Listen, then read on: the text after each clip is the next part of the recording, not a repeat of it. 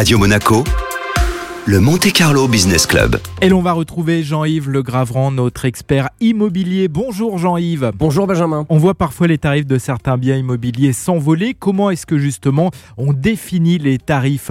Une estimation d'un bien immobilier, il y a des méthodes que nous appliquons qui sont différentes d'ailleurs en fonction du pays, que ce soit en France ou à Monaco. Par exemple, euh, pour un terrain, on va valoriser le mètre carré constructible, puis on va prendre en considération le prix de revente euh, du bien une fois qu'il est construit. Pour des villas, c'est un petit peu plus compliqué. On va valoriser le bâti, combien coûterait la maison à rebâtir? Des fois, il y a des maisons qu'on ne peut pas reconstruire à l'identique parce qu'elles ont été classées ou parce que les droits de construction ont changé. On va aussi valoriser le terrain, l'état de la construction, les prestations, euh, notamment par exemple la vue mer que peut avoir le terrain, etc. Et qu'en additionnant tout ça avec une méthode, ça va nous donner un prix de vente de la maison. Ce qui est important aussi, bien sûr, c'est de regarder les prix du marché et on travaille aussi avec des comparatifs. Pour un appartement, c'est un petit peu différent. En France, on a la loi Carrez qui va être définie donc par les diagnostiqueurs. Mais là, je me méfie un petit peu parce que on va pas compter le balcon, on va quand même réduire énormément les surfaces habitables. Or, si demain vous avez un appartement qui a 25 euh, mètres carrés de terrasse plein sud avec une vue mer, on va quand même devoir le valoriser. Donc euh, oui, c'est un prix par mètre carré Carrez, mais pas que. À Monaco, par contre, c'est très différent puisque les surfaces des appartements, on va faire les mètres carrés totaux. Donc je prends les surfaces habitables